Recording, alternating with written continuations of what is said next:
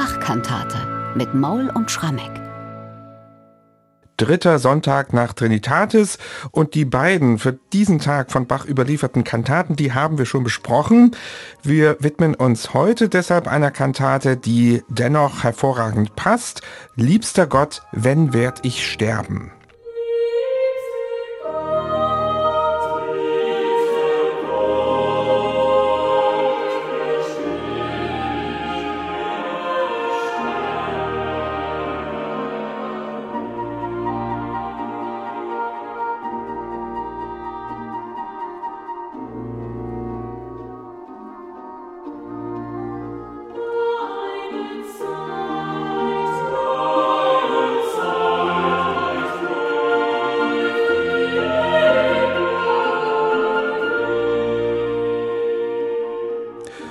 Heute warten wir hier mal wieder mit einer Choralkantate auf von Bach, original für den 16. Sonntag nach Trinitatis 1724 komponiert.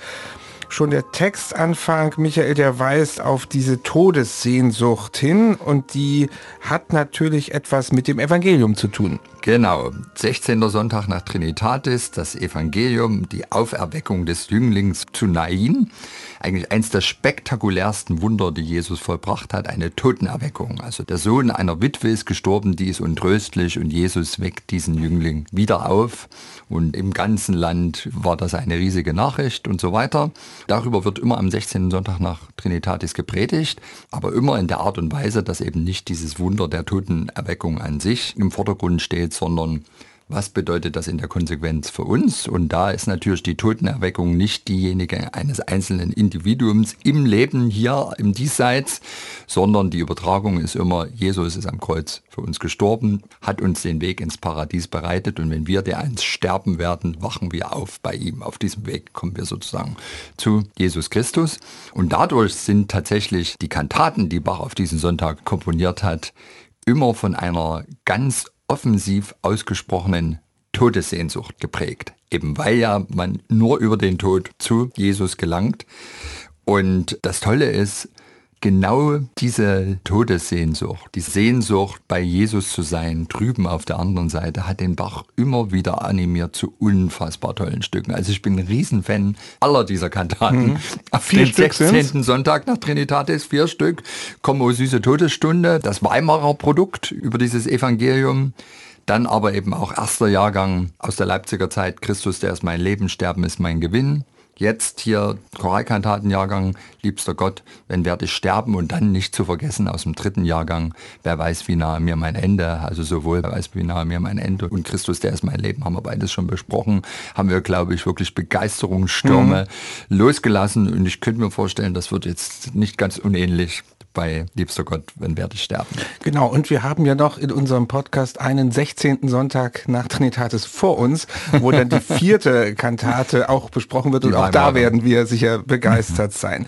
Hier also die Form der Choralkantate, du hast gerade gesagt, diese Kantate stammt aus dem Choralkantatenjahrgang 1724-25. Welchen Choral hat er sich denn da ausgesucht, Bach? Ja, einen erstaunlichen neuen, also wahrscheinlich 1690er Jahre, also gemessen an den vielen, vielen alten Luther-Chorälen oder Ringwald oder was es da alles gibt, ist das wirklich ein modernes mhm. Stück von Caspar Neumann auf eine Melodie, die von dem Leipziger Nikolai-Organisten Daniel Vetter stammt. Und unser unbekannter Textdichter, der sich den Neumann Choral genommen hat, der hat ihn wieder, wie es immer in den Choralkantaten passiert, teilweise unangetastet gelassen, namentlich in den Rahmenstrophen. Aber dann in den Binnenstrophen hat er das Ganze eben so umgedichtet, dass tatsächlich diese Brücke zum Evangeliumstext diese Todessehnsucht, die Hoffnung, die Gewissheit, dass im Jenseits Jesus uns wieder erwecken wird, sehr in den Vordergrund gestellt. Und dadurch passt das Stück einerseits wunderbar in den Choralkantatenjahrgang, andererseits perfekt als musikalische Auslegung des Evangeliumstextes. Es ist ein genialer Eingangschor ja. mal wieder, der das Thema Tod unüberhörbar einläutet, möchte ich hier sagen. Liebster Gott, wenn werde ich sterben, meine Zeit läuft immer hin und des alten Adams Erben, unter denen ich auch bin, haben dies zum Vaterteil, dass sie eine kleine Weil arm und elend sein auf Erden und denn selber Erde werden. Tolle Dichtung schon mal. Mhm. Und Bach setzt das jetzt in ein Klangbild, wo es ihm buchstäblich in jedem Takt mit jeder Note gelingt, tatsächlich diese Todessehnsucht zu zeichnen aber eben auch, also aus meiner Sicht, die verrinnende Zeit und eben das Herbeisehen der Todesstunde ständig präsent hat. Und wie gelingt das? Also mit einer delikaten Besetzung. Wir haben hier eine Flöte, die spielt eigentlich buchstäblich einen schnellen hohen Ton. Und ich glaube, das steht wirklich für das Sterbeglöckchen, also die letzte Stunde, die uns irgendwann schlagen wird, permanent. Das Ganze wird begleitet von den Streichern Pizzicato das steht für mich tatsächlich so ein bisschen für die verrinnenden Lebenssekunden. Mhm. Ja. Und die tragende Melodie, die liegt dann eher an den Oboen, die klagen so ein bisschen. Und das ist erstmal das Gerüst, also das ist der Instrumentalsatz. Also der sorgt für Sterbeglöckchen, der sorgt für verrinnende Zeit, für den Affekt von lassener Trauer, würde ich mal so mhm. ausdrücken, oder, oder gelassener Melancholie.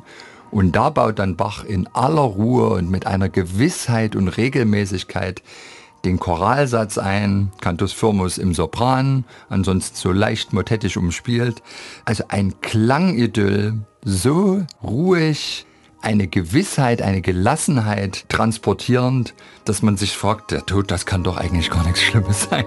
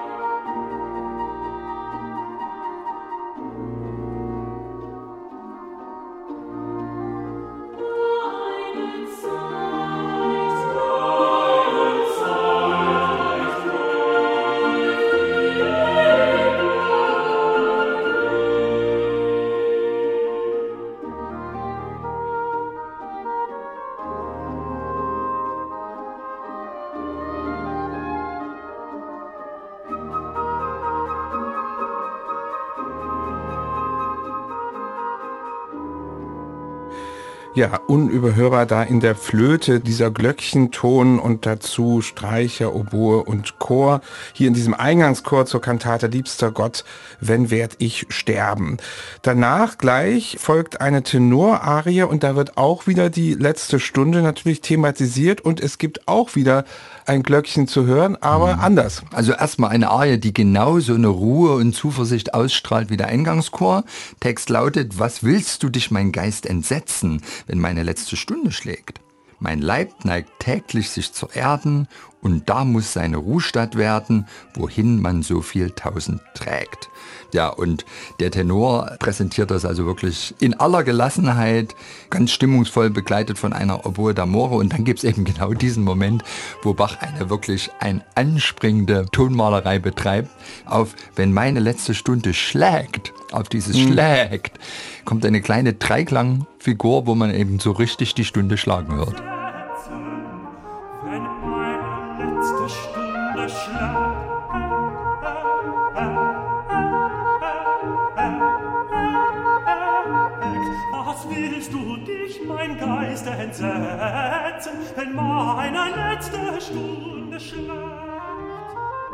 So schlägt also die Stunde beim Tenor und dann gibt es eine zweite Arie in dieser Kantate, die dann wieder den berühmten Umschwung einleitet. Das haben wir ja häufiger in solchen Kantaten, dass es nach hinten raus dann immer optimistischer wird. Ich meine, an sich ist ja der Grundcharakter ja auch optimistisch, weil man eigentlich gar nicht so eine große Angst vor dem Tod mhm. bekommt.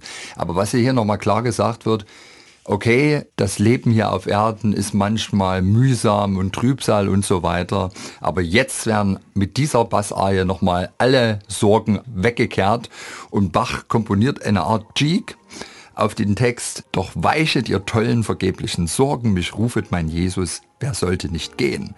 Nichts, was mir gefällt, besitze die Welt, erscheine mir seliger, fröhlicher Morgen verkläret und herrlich vor Jesu zu stehen. Und das ist einfach ein gute Laune-Stück am Ende dieser Kantate. Und mit einer höchst virtuosen Traversflötenpartie drin, wo ich mich immer wieder frage, wer konnte das damals spielen? Tja.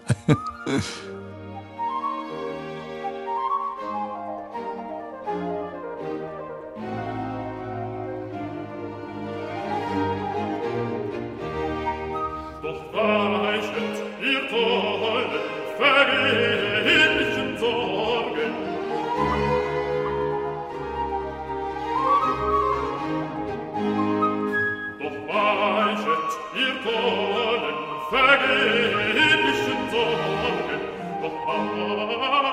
weichet, weichet, hebt um Wollen, vergeblichen Sorgen, vergeblichen Bass und Traversflöte hier im Wettgesang, um die Sorgen zu vertreiben. Und das können Sie eigentlich bis heute erreichen, wenn man dieses Stück hört, möchte ich hinzufügen. Ein kleines Wort vielleicht noch zum Schlusschoral. Der klingt so ein bisschen eigentümlich, weil da plötzlich irgendwie Basso Continuo so eine eigene Rolle hat. So ist mir aufgefallen beim Hören. Ja, ich weiß auch nicht, was den Bach da geritten hat. An sich hat er sich relativ eng an den Choralsatz von Vetter auch gehalten. Nicht Note für Note übernommen, hat den schon irgendwie gewürzt. Aber weiß nicht, also irgendwie war ihm danach das Continuo in diesem Fall mal ein bisschen mehr spielen zu lassen. Ich kann es dir nicht erklären, warum. Aber wir schön klingt. Wir hören uns mal den Anfang an.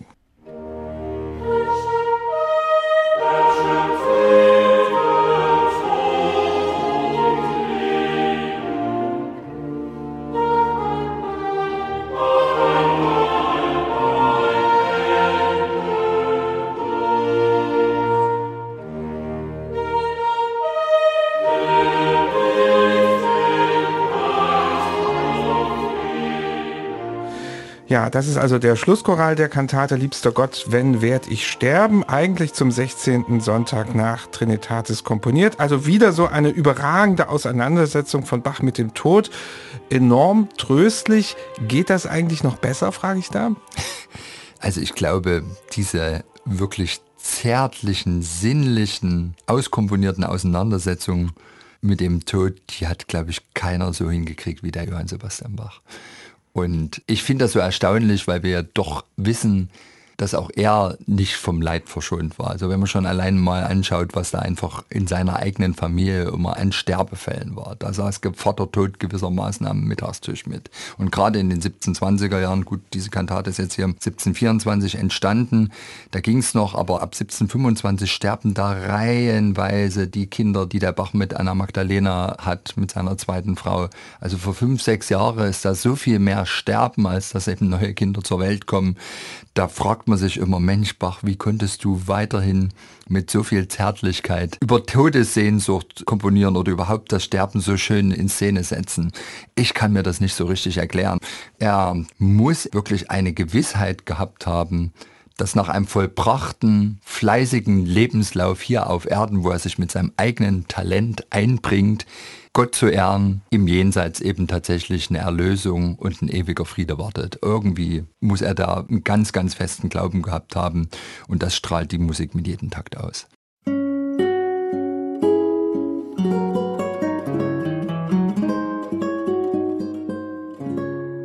MDR Classic